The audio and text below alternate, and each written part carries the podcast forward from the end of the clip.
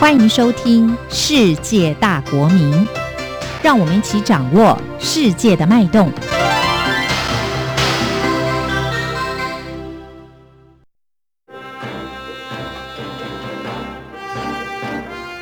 透视两岸。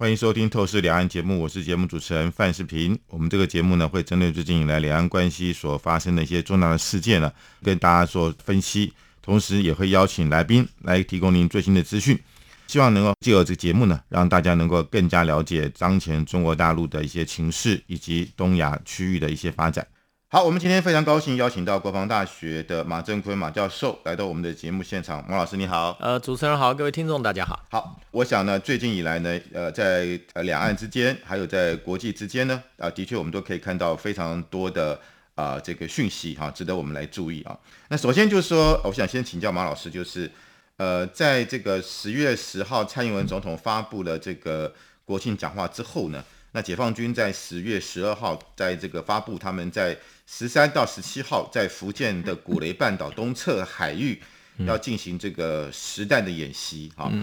那呃，我们看到后来习近平因为也呃到了这个呃在十月十二号，他也南下广东深圳去视察，对，而且呃到解放军的海军陆战队去视察，因为我们知道海军陆战队是刚刚成立了，没几年了，大概三年多吧哈。他要求官兵要将全部心思和精力放在备战打仗上啊。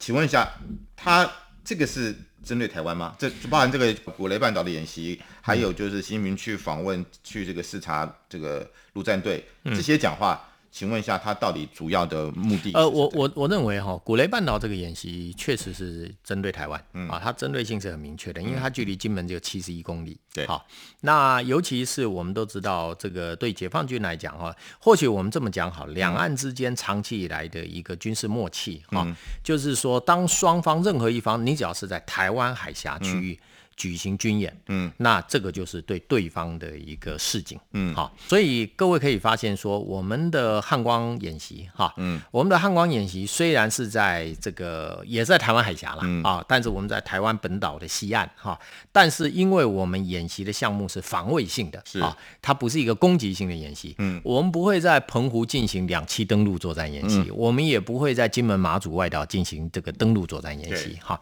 那么所以我们虽然是是在台湾本岛的西岸进行演习，但是这个不至于对这个中共产生威胁啊。那么，但是呢，中共过去从江泽民时代，每一年在东山岛哈，这个举行这个两栖登陆的联合作战的演习，这个就是很明显对台湾嘛哈。尤其是在特定的几年当中，当两岸关系很紧张的时候，它是东山岛这个两栖登陆演习规模还扩大的对哈。那么事实上，包括在两岸成平时期了哈。包括在马英九执政的八年哈，事实上他每年东山岛还是有例行性的两期的这个演习哈，对，只是第一个规模没那么大，第二个他的这个并没有对外的做宣传哈，那但是演习还是有的哈。古雷半岛比较例外，因为古雷半岛哈，它并不是一个每一年都会在那里进行嗯这个军演哈，那为什么？因为离这个金门太近。对，好，那当它距离只有七十一公里，那它的火炮的射击只要稍微距离打远一点，哈，嗯，那么基本上它就威胁到这个金门了，嗯，好，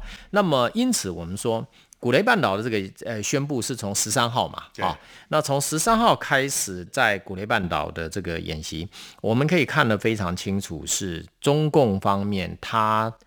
摆在那一边，就是准备等蔡英文总统十月十号国庆演说讲完之后啊。那么讲完之后，根据你国庆演说讲的内容来决定我要不要发布这个演习。嗯，好。那么当然就部队来讲，他要实施演习，他一定做事前的一些准备了嘛，哈，动员哈。但是这个演习最后要不要实施啊？那还是中央来的一个政策性的一个决定。对啊，那因为它毕竟不是年度例行的训练。对啊，那因此这个古雷半岛的演习可以把它视为是中共方面对于这个小英在十月十号的这个讲话啊，呃，并不接受。嗯啊，并不接受，然后才有后续的这个演习的安排啊。那至于习近平去深圳。啊，那个南巡啊，南巡，然后同时去视察这个海军陆战队。呃，严格讲起来，我倒不认为他对台的针对性有那么强啊。这是因为习近平到深圳去，因为因为那个陆战队就在那嘛，对啊，尤其陆战队是在整个二零一五年的习近平推动军改之后，他重新整编啊，而且扩大了它的规模，成为军级的一个作战的力量哈。那么，所以习近平他在利用南巡深圳的。机会对去视察这个陆战，这是他第一次到新成立的这个陆战队的指挥的这个机构哈。那我认为这是一个作为中央军委主席嘛，嗯，好，我认为这是一个正常的一个视察，嗯，好。那么正常视察，当然他他习近平这几年到任何部队去都说要大家加紧这个军事斗争的这个准备，对啊，那么就是要贴近实战哈，这个准备打仗哈。那所以他到陆战队去。讲的话，哈，呃，如果跟他到其他部队讲的话比较起来的话，倒并没有特别针对台湾的地方啊。但是古雷半岛这个演习，这确实啊，这确实我认为是针对表达中共对于小英的国庆谈话哈，这个并不接受的一个态度。嗯，那请问一下，就是说古雷半岛是很明确的，对，就是针对台湾。对，那这个习近平去访问海军陆战队，你认为并不是针对台湾？对。但是，呃，其实最近中国大陆也在做，呃，就是说登陆演习，对，包含广东、福建。嗯，有人是说，因为我们知道，就是说，其实中共解放军真的要打台湾、要登陆，那其实已经很后面。嗯嗯。而且，之外，中国大陆目中国目前也没有这个所谓的登陆的这个条件跟，全面犯台能力是没有。对。那有人一说是说，中国大陆做这些呃演习，跟习近平去访问陆战队，是说，如果美国呃对呃这个中国的在南海的一些岛屿。啊，由于庸俗误导或者是折折臂交什么进行攻击的话，共军要光复、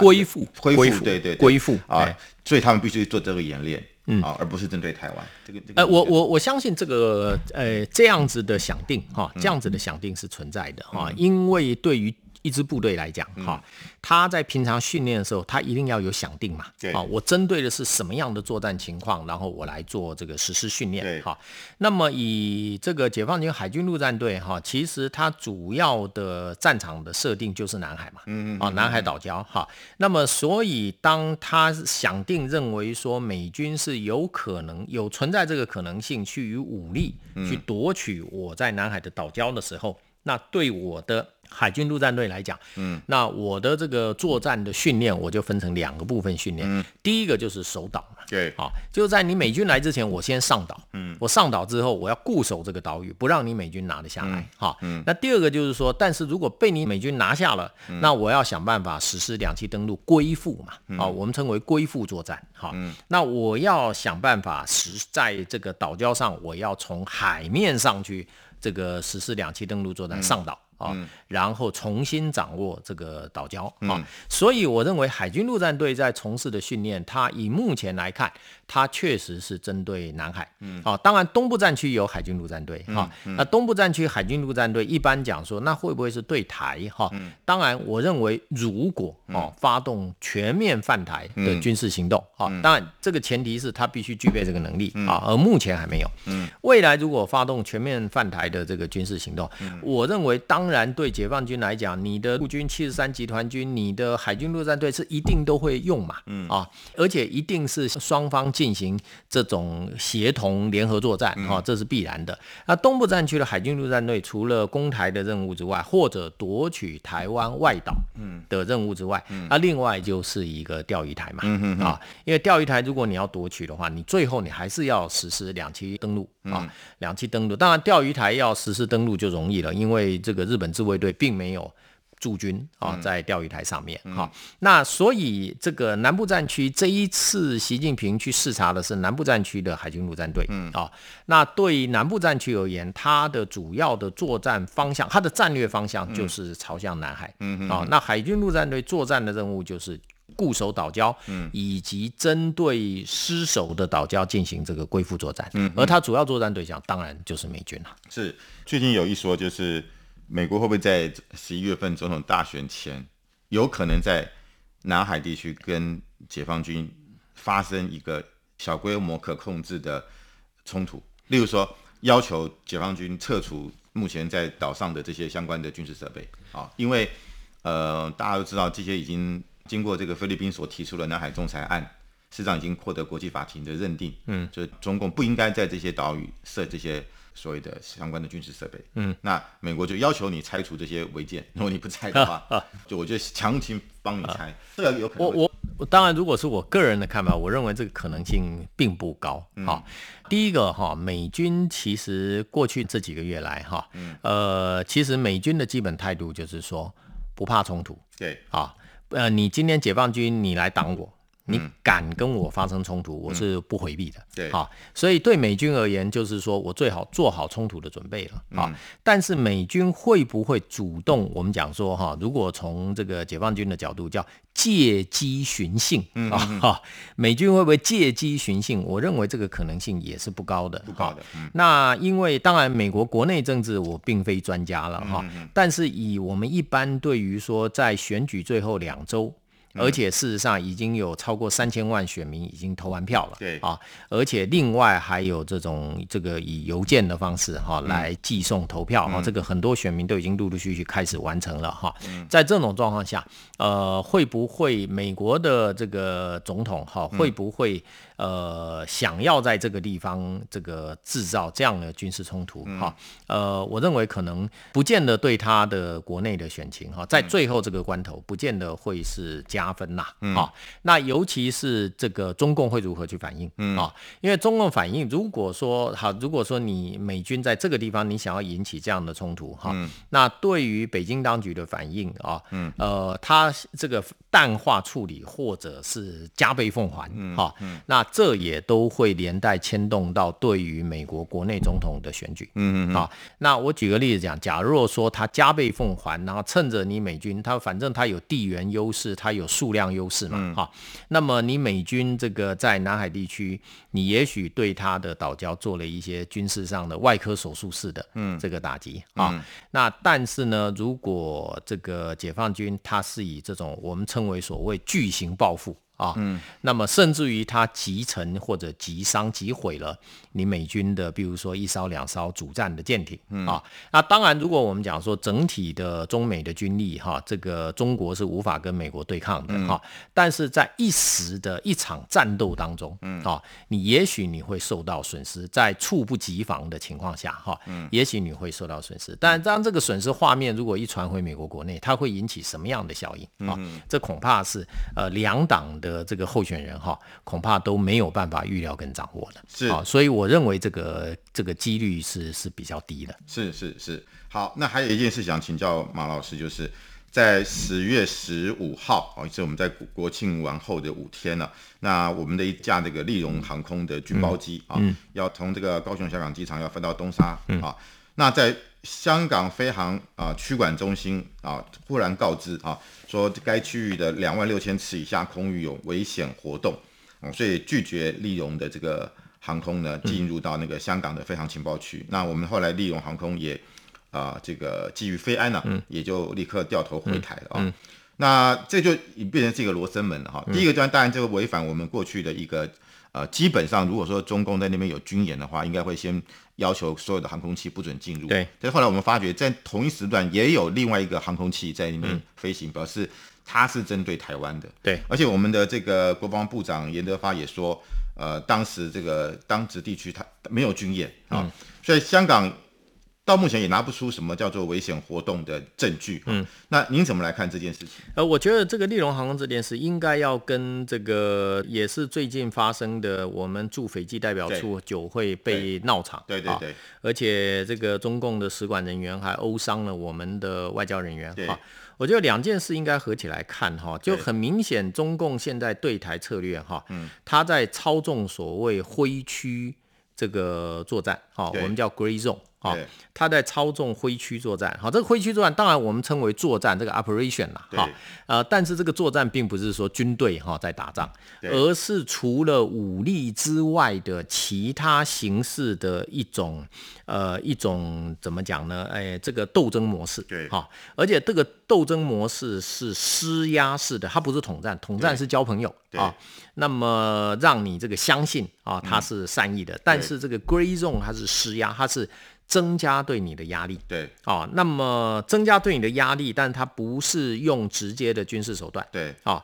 用其他的方式，哈，那有时候甚至是准军事的方式，对，那比如说海上民兵，对，好，那这样子的方式让你呢，一方面你没有办法去阻止啊，呃，他的行动，啊，那第二个就是说，他可以利用这种非军事的行动去达到他原本。军事想要达成的目标，嗯，好，嗯，比如说我们讲说利荣航空飞过去，哈，嗯，这很明显，因为如果是正常的状态下，那飞机也就降落了嘛，对啊。但是呢，虽然这个香港飞航管制区否认，但我们一看就知道说肯定是不正常的。嗯嗯。好，那只是说香港飞航管制区没有明讲啦。啊，那我们知道，对于中共来讲，它惯常使用的就是用正常掩护不正常嘛。嗯。啊，那同样的这个驻斐济的代表处。被这个中共使馆人员闹场这个事，这也是，而且它出现了什么样的模式？嗯，这是中共之前才采用在中印边界的模式。对，中印边界就是什么徒手打架。对啊哈，那我们在中印边界这种徒手打架的事情发生了半年了。嗯啊，那印度的士兵甚至有二十几位。啊，因此而死亡的哈，那么当然受伤的人更多。嗯，那但这一次我们看到的是，我们在斐济代表处的外交人员受到中共大使馆人员的殴打。对，他的模式跟中印边界解放军对于印度士兵的殴打的情况是一模一样的。嗯嗯。好，那所以这两件事如果合起来看哈，主角我们的军包机降落东沙啊，以及对我们的驻外代表处人员施暴。啊，然后造成受伤的状况。嗯。这整个看起来，这很明显是中共对台哈，嗯，那么新的一个阶段哈，采取了所谓灰区行动了，嗯。啊，那为什么这个时候会开始采取灰区行动？是因为过去两个月，从九月到现在，嗯，他密集的用军演的方式来恫吓台湾，嗯啊，那么在密集的军演的手段哈，这个对台湾施加军事压力之后，但是发现台湾似乎不为所动，啊，那这个时候他要转换。其他的模式等于对中共来讲，它是全方位的哈，对台升高它的压力，嗯啊，那除了军事，而且发现台湾社会在这两个月哈，对于中共的各种军事演习，似乎逐渐。呃，不是那么的惊慌了啊，不，甚至有时候，呃，这个态度上是相当的这个冷静的，哈，在这种状况，当他的军事演习威胁台湾的这种操作边际效应递减的情况下，嗯，啊，那么他现在开始采用所谓灰区行动，嗯。啊，我觉得这是我们要警惕的地方，要警觉的地方，就是接下来这段时间，恐怕中共对台哈。在各个层面上，哈，采取这种灰区行动的状况，嗯，会越来越多。是，但但是我必须要讲，就是说，您刚刚讲这个灰区行动，哈，我认同。但是我觉得您刚把这两件事，就是有关于那个呃，我们这次的这个军包机的事情，还有就是呃，这次呃，有关于在这个斐济的事情，我也觉得两件事是可以共同来看的啊。但是我我觉得这两件事情，我觉得它其实也凸显出中国大陆的一个无奈，嗯。就他只有只是这种情绪发泄，呃，他他没招了嘛？对，就是没招了。就是说，我我觉得就是他们他们有战略纵深。对，呃，例如说您刚刚讲香港这个事情，我认为绝对是中国大陆在背后搞。对，然后给蔡英文穿小鞋，啊，让你的军包机回去，然后呢，让这个在东沙的官兵暂时没办法放假，但是也让要收假官兵多放一个礼拜假。啊对对对对，没有错。但是我认为。好啊，那接下来那蔡英文不可能就不再飞了嘛？对，那可能直接就派 C 幺三栋直接把人接回来。那问题是，到时候你怎么办？对，就是我还是照飞呀。嗯，或者我就直接叫这个利荣军包机，我还是照飞。嗯，你喊光喊，因为我就赌嘛，就你不敢怎么样嘛。嗯，甚至美军搞不好南在南海的雷根号，他可能就说我在这边保护你，你照飞不没关系。嗯，那到最后难堪的是你中国啊。嗯，就你做这个事情就是一个情绪发泄。嗯，对，就而已。他，就像说你跑到这个我们的这个国庆酒会，你去闹场，闹完之后呢，闹完之后得到什么？就是说，只是凸显这个中国外交官的粗暴，嗯，然后让台湾民众更讨厌中国大陆，然后包含这个这次的这个军包机也是一样，嗯，大家觉得你蛮横无理嘛，然后你在国际上事实上。呃，也会被人家觉得你怎么用这种方式来干扰这个飞航？嗯，因为你这个是制造飞行的危险啊。嗯，而且你也让利荣航空虽然就白飞一趟，因为你也提不出什么证据说那个地方有什么问题嘛。嗯嗯。那其实对于香港的这个长期来，我们认为香港它的这个公务人员或它的这个导航航管是很专业的，这个形象也就破灭了嘛。就是说。这个其实是拿香港的，就我算定就拿香港消费了，消费香港了啊，然后就是，然后满足他自己的这种某种的这种情绪啊。当然，胡锡进他很高兴啊，你看啊，我们用呃打脸蔡英文，让这个这个台湾的军包机折返啊，你看我们怎么战狼外交多么成功啊，怎么样？但是我的意思就是说，好歹毛泽东还有一点战略，例如说一九五八年八十三炮战，他就是要测试你美国到底支不支持蒋中正反攻大陆，嗯，对不对？如果发生就看。美美军的反应嘛，就后来美军只有提供武器，没有人员上金门嘛。对，那美国是老公都很清楚了嘛。那我就说，你做这种事情，你总要有一些，有一些你你下一步要怎么做，或者你什么想法，或者你下一步的战略规划，我觉得完全没有，它就是一个情绪发泄。然后每个不管是香港的，就就是那个香港的航管人员也好，或者是上面他中国背后中联办也好，或者是这次这个驻斐济的中国大使馆也好，他们就是说，反正老板喜欢这样，嗯，我们就。做给你看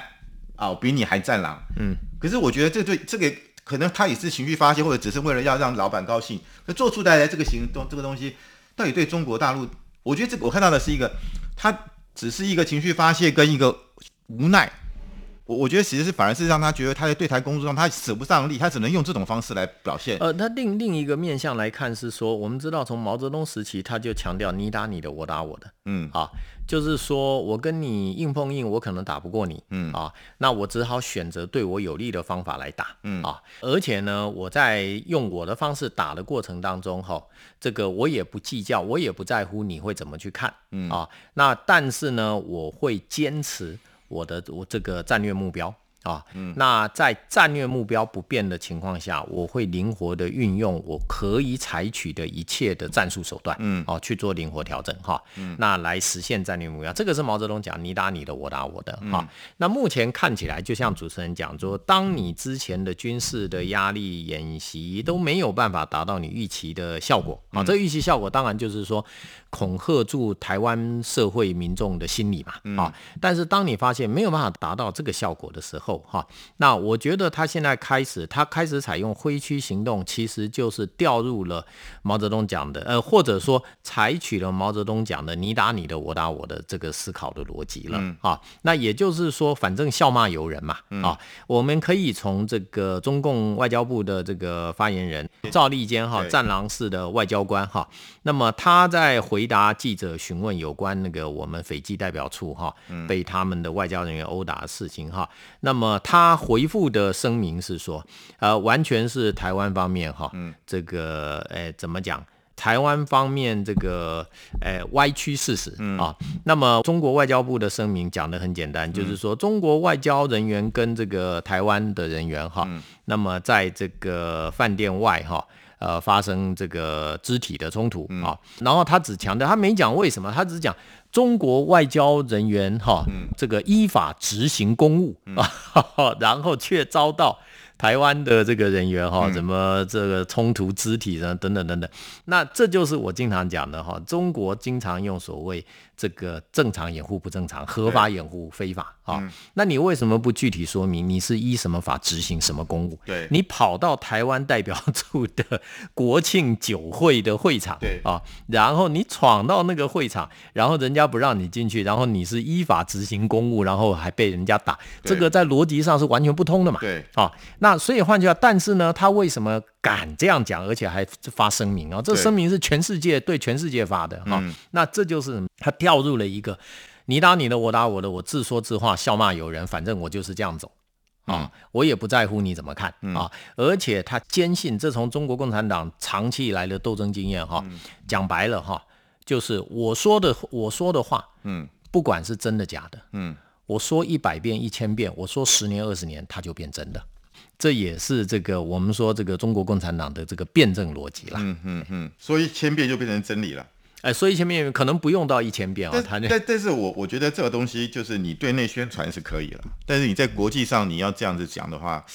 我我我我自己觉我自己觉得是啊，但是但是对主持人讲的很重要一点，就是说至少他对内宣传因此成功，他是有利于他中共政权的巩固的。嗯，好，这也是为什么最近我们也看到央视开始在播抗美援朝纪录片啊，北京卫视也在播啊，哈等等。啊，那这个整个合在一起哈，就是主持人刚刚讲的，就是他的最终他只要达到大内宣。好的目的，嗯，能够有助于他持续巩固中共的政权，那基本上他目的就达到了。嗯嗯嗯嗯，我觉得其实这个是一个蛮阿 Q 的一个情况了哈，就是说，呃，我们看到说现在其实现在，呃，当然也看出习近平现在的一个危机了，嗯，就是说他在很多问题上，他变成说只能够靠这个方式，嗯，来达到他的这种宣传。那我觉得表示他的权利呢？可能也呃不如外界想象中那么的呃巩固哈，因为我我觉得呃其实这个在国际上来讲真的是一个非常我不想现在是不可思议了哈，对，就是怎么会有两个国家，即便是过去敌对的美苏，也不可能美国跑到苏联大使馆去啊去人家的国庆去给他闹事，我觉得这个有点像香港古惑仔的行为了，这个已经不是一个，因为我们也接触过中国大陆的外交官了，其实我不晓得他们的素质。也相当不错哈，而且你要在中国成担任外交官，也要经过层层的国家考试，那个可不是一般的考试。因为我们到中国公务员里面来体系来讲，这最优秀的人当然去外交部，对，天下第一步嘛。因为第一个你可以出国啊，还可以带家人到国外去啊，然后还可以享受这个外国的这个好的待遇啊，啊，外交的加级啊，啊，所以说我们看到就是说。结果，既然这些外交官变成了这个古惑仔啊，然后在那个 在，我其实觉得是蛮丢脸的事情啊。但是也表示就是说，他为了要有所表现啊，那不惜啊不惜可以说是把外交官的这种身份啊跟这种形象啊，可以说是呃荡然无存。然后只是为了要对内做宣传，那也表示就是说，呃，习近平他为了达到这个大内宣的目的，可以说是已经无所不用其极。啊，那用这个方式，那事实上我只能说，这也可能也是一个蛮悲哀的情况哈。那我们知道接下来就要召开了中共呃十九届五中全会，那到时候会不会有什么人事上的更动？啊？最近有人说，呃，这个中共的国家副主席王岐山已经好久不见了。啊，那这个没有出现，那王岐山似乎跟习近平的关系出现了裂痕，嗯，那这些等等是不是真的会发生？那加上会不会有人事上的一些变更？啊？包含就是啊，刚刚讲到这个王沪宁会不会下台？最近也有有人说啊，就是习家军要全面接管整个中共的呃高层啊，包含宣传系统。对我觉得这些种种都非常值得我们来关注。好，那我们今天的节目到这边告一段落，感谢你的收听，我们下次同一时间再会。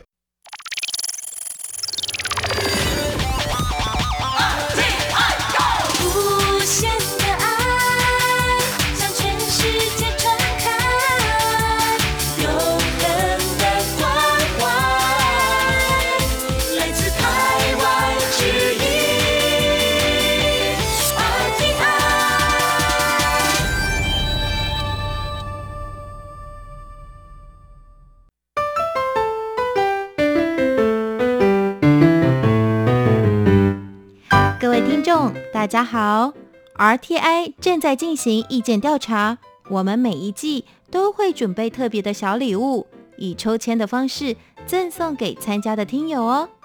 你可以上 RTI 官网填写问卷，或是拿起纸笔，现在就把答案写下来寄给我们。准备好了吗？请您回答以下四个问题：第一。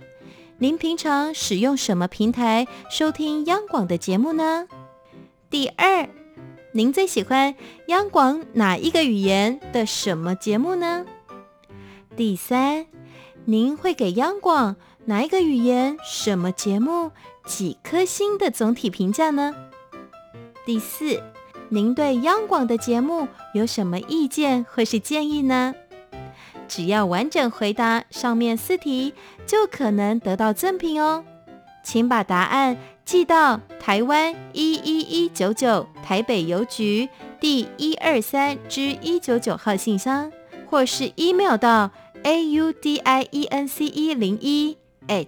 r t i 点 o r g 点 t w，并且留下您的姓名、性别、年龄跟国籍就可以喽。